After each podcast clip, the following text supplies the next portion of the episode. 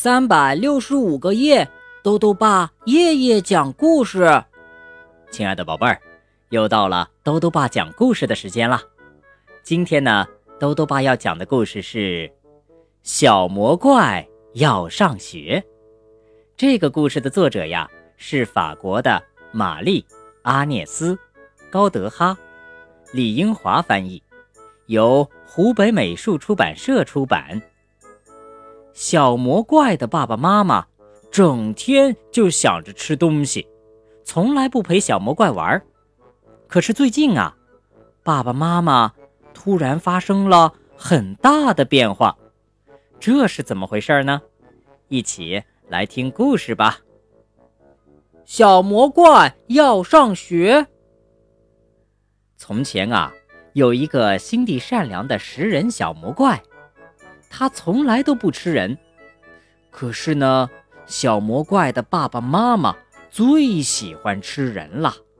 每一次他们饱餐之后，就会打着饱嗝，摸着鼓鼓的肚皮，满脑子想的都是明天吃什么。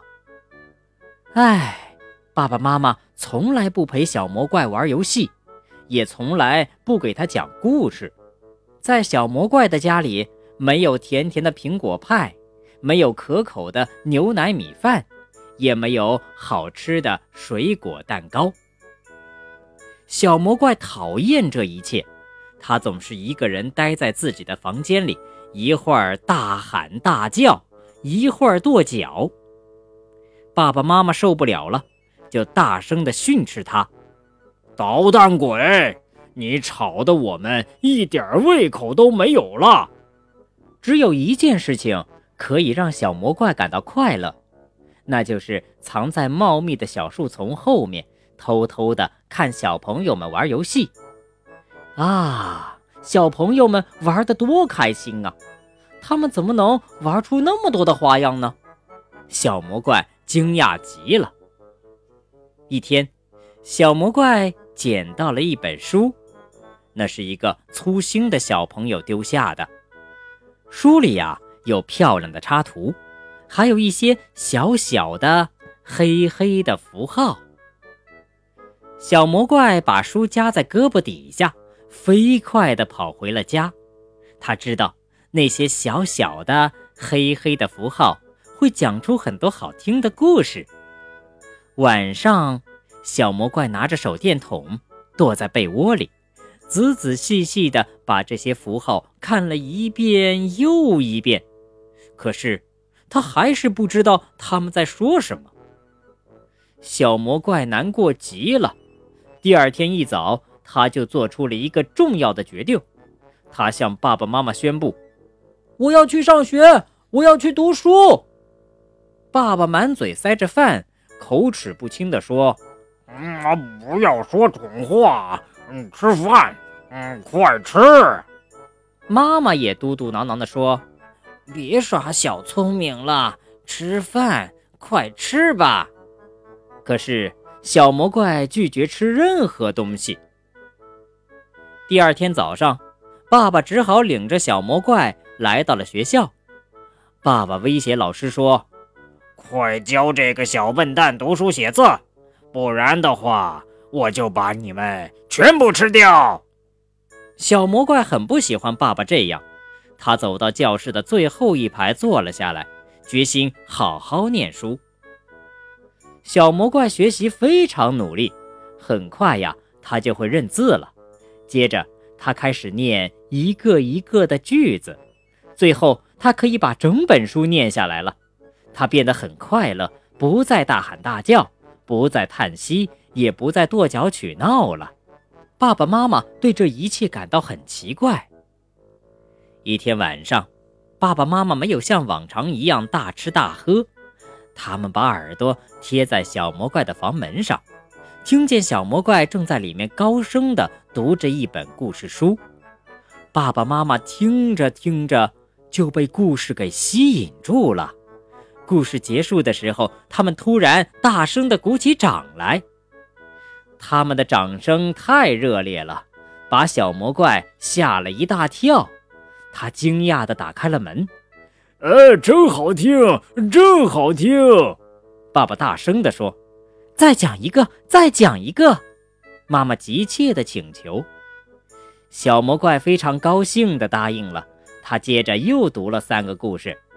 后来他觉得有些累了，站起来对爸爸妈妈说：“今天已经很晚了，明晚我再接着给你们念吧。”接下来的晚上，小魔怪放学一回到家，还来不及放下书包，爸爸妈妈就拉着他的袖子，让他再讲一个故事。随着故事情节的起伏，他们一会儿大笑，一会儿哭泣，有时甚至害怕的浑身发抖。一天晚上，小魔怪给爸爸妈妈读了一本教大家怎么做出好吃的饭菜的书，当然了。里面没有煮小孩子的方法。从这天开始啊，小魔怪放学回到家里，迎接他的都是美味的苹果派、香甜的牛奶米饭，甚至还有让人口水直流的水果蛋糕。哈哈，小魔怪终于可以美美的吃个够了。每天，小魔怪都可以享受美味的饭菜，他觉得好幸福啊！他决定。在他生日那天，要邀请所有的小伙伴到家里来做客。不过，他忘记了，他的爸爸妈妈可都是爱吃人的大魔怪呀。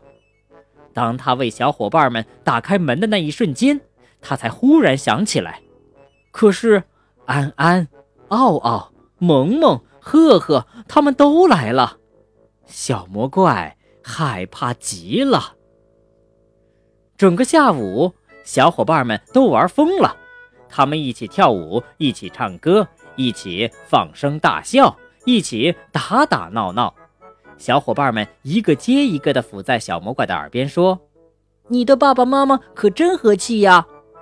小魔怪第一次发现爸爸妈妈真的很可爱，甚至在他们笑的时候也小心地不把长长的牙齿露出来。晚上。